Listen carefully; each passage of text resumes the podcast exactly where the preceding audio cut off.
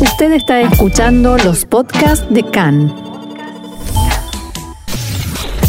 CAN, Radio Nacional de Israel. A menos de 24 horas de la apertura de las urnas, Netanyahu anuncia el inicio del proceso de construcción del asentamiento Mevod Yerijó en el Valle del Jordán. Benny Gantz llama a Rivlin a entregar el mandato para formar gobierno al candidato que se comprometa a no convocar a nuevas elecciones. La Casa Blanca no descarta la posibilidad de una reunión Trump-Rouhani mientras el gobierno iraní asegura que no habrá ningún encuentro.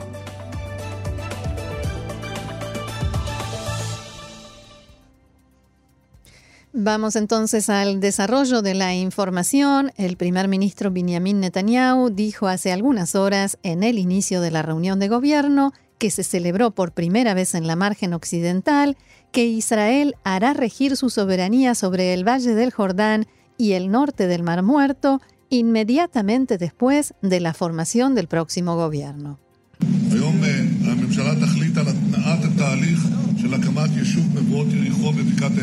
Hoy el gobierno decidirá sobre la puesta en marcha del proceso de construcción del asentamiento Mebot Yerijó en el Valle del Jordán. La aprobación final se dará junto con la, la, formación del próximo gobierno. El primer ministro anunció además que nombrará un equipo comandado por el director general de su oficina para que redacte una propuesta sobre cómo aplicar esa soberanía. El Valle del Jordán es nuestro muro protector del este y le otorga a Israel una importante profundidad estratégica, declaró Netanyahu. Mientras, el asesor letrado del gobierno, Abihai Mandelblit, retiró su, retiró su oposición a la fundación de un nuevo asentamiento en el Valle del Jordán y declaró que lo reconsiderará, luego de haber sostenido que no se puede aprobar la medida desde un punto de vista legal. Sin embargo, enfatizó que siguen existiendo serios inconvenientes legales. Luego de una reunión con Netanyahu y el jefe del Consejo de Seguridad Nacional Meir Ben Shabbat, Mendelblit anunció que retira su oposición y reevaluará los hechos del caso el gobierno aprobó con unanimidad la construcción del asentamiento Mebuot Yerijó en el Valle del Jordán, días después de que Netanyahu anunciara su plan para anexar esta zona de la ribera occidental fronteriza con Jordania. Cabe mencionar que justamente por esto, la zona posee una gran importancia estratégica desde el punto de vista militar.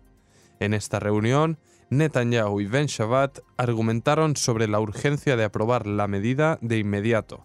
Posteriormente, desde la oficina de Mendelblit, se emitió un comunicado en el que se expresaba que, abro comillas, dadas las circunstancias y ante la presencia de un componente de urgencia especial, el asesor letrado del gobierno determinó que a pesar de las dificultades legales existentes por la cercanía a las elecciones, es posible tomar esta decisión.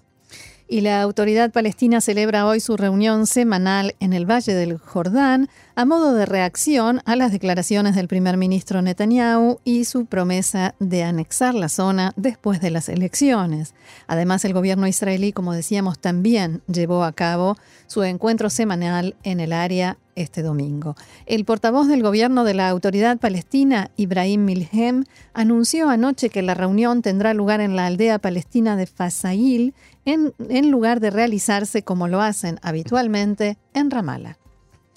Y el primer ministro Netanyahu solicitó la semana pasada responder de manera contundente ante los ataques de Hamas sobre Ashdod y Ashkelon, los cuales los sorprendieron en medio de un acto de campaña en Ashdod y las imágenes de sus guardaespaldas escoltándolo al refugio se hicieron virales.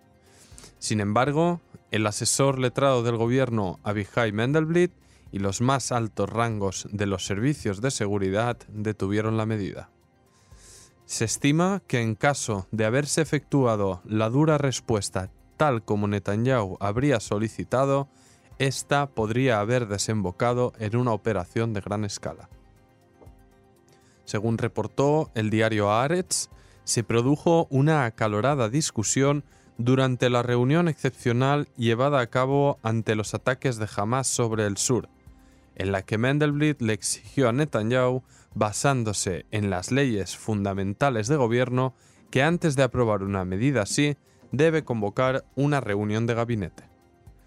Cabe mencionar que el inciso 40 de esta ley determina que se requiere la aprobación de todo el gobierno para decidir sobre una acción militar significativa que tenga altas probabilidades de desembocar en una guerra.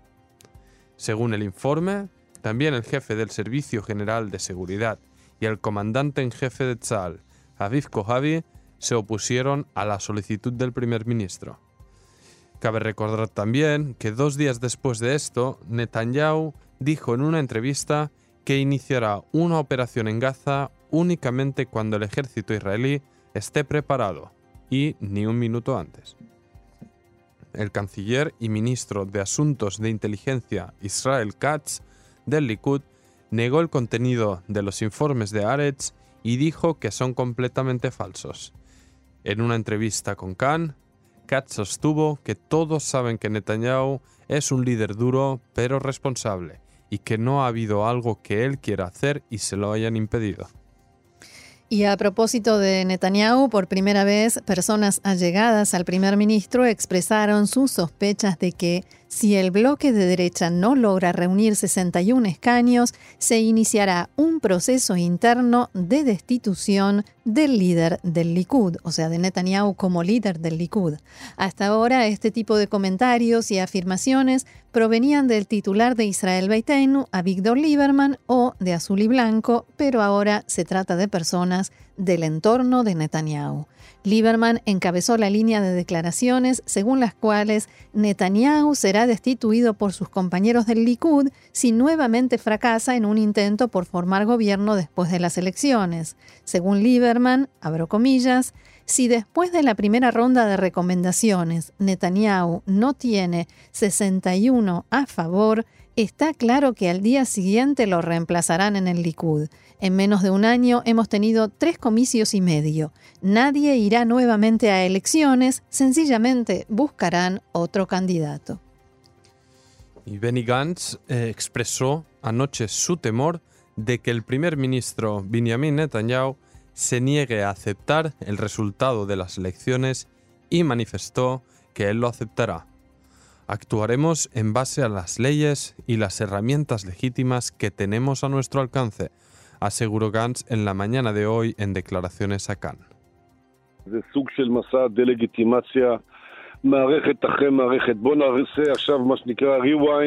Es una especie de campaña de deslegitimación de un sistema tras otro. Si miramos un poquito hacia atrás, podemos ver cómo primero atacan a la policía, después a la fiscalía, a los juzgados, al asesor letrado del gobierno. Ahora es el turno de la Comisión Electoral Central. El juez Meltzer está a cargo. Hay representantes de todos los partidos, hay inspectores en las urnas y todo aquello que se haga debe hacerse por intermedio de la Comisión Electoral Central.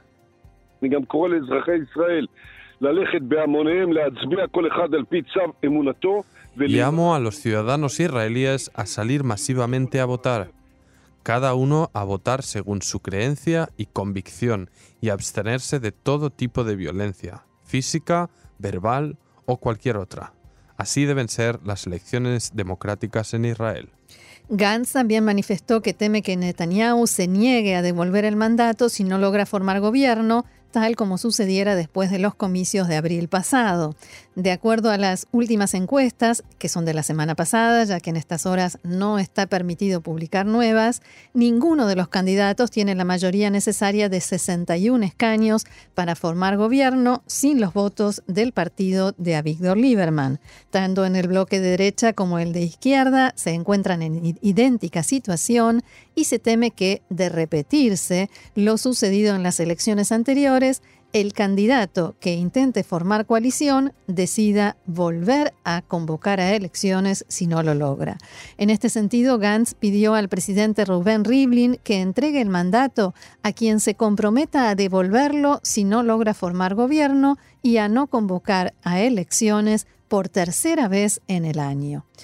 Preguntado acerca de las buenas relaciones que tiene el primer ministro con los presidentes de Estados Unidos y Rusia, Gantz respondió,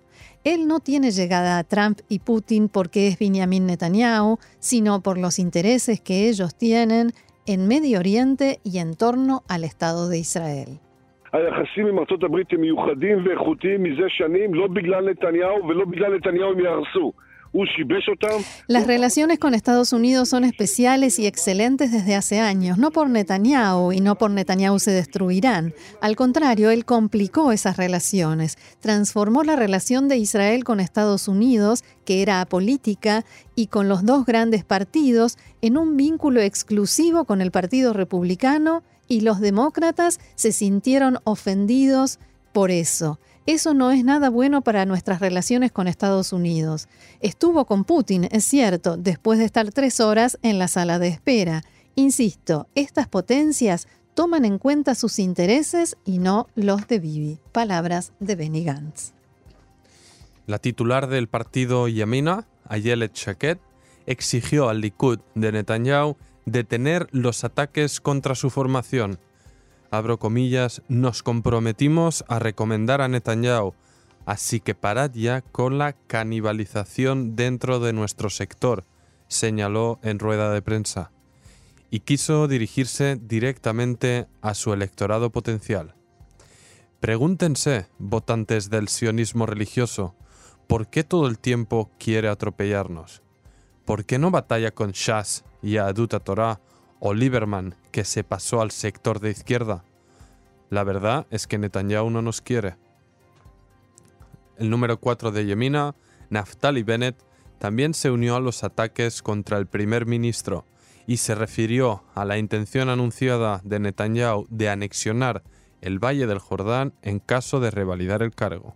Abro comillas, Netanyahu mostró las fotos lindas que recibimos en el plan Trump, pero no habló sobre el precio a pagar.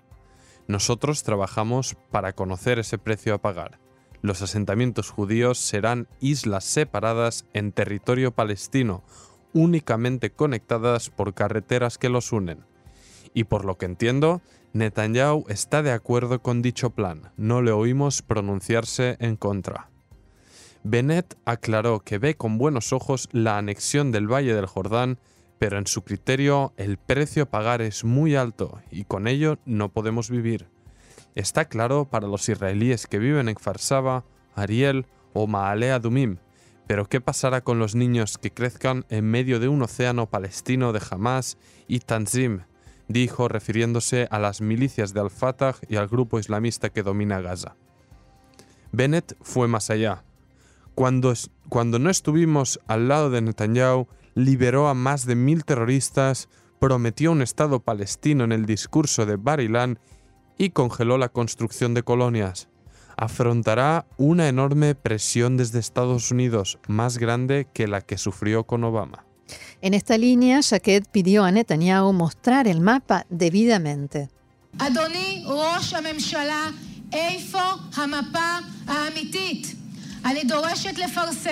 Señor primer ministro, ¿dónde está el mapa verdadero? Pido publicarlo hoy. Netanyahu y su entorno cercano no nos quieren, es verdad. De nuevo, Netanyahu recibe de su entorno peticiones que dañan al campo nacional, al bloque de la derecha, y a mi pesar siguen sin aceptarme, sin una razón clara, y es algo que todavía no logro entender. Desde el Likud respondieron a las palabras de Jaquet diciendo, son una vergüenza el spin, la manipulación electoral de Smotrich, Jaquet y Bennett ya fue desmentido desde la administración Trump. El ministro Gilad Erdan del Likud dijo que estas declaraciones de Ayelet Jaquet son una manipulación política originada en la desesperación por atraer la atención de la gente justo antes de las elecciones debido al descenso del partido en las encuestas de intención de voto. En declaraciones a Cannes, Erdan dijo que el Likud está haciendo todo para explicar a los votantes de derecha la importancia de reforzar a su partido. Y continuando con sus críticas hacia el primer ministro, la titular de Yamina, Ayelet Chaquet, afirmó que los partidos ultraortodoxos no molestarán a Netanyahu en el momento de aplicar el plan de paz de Trump.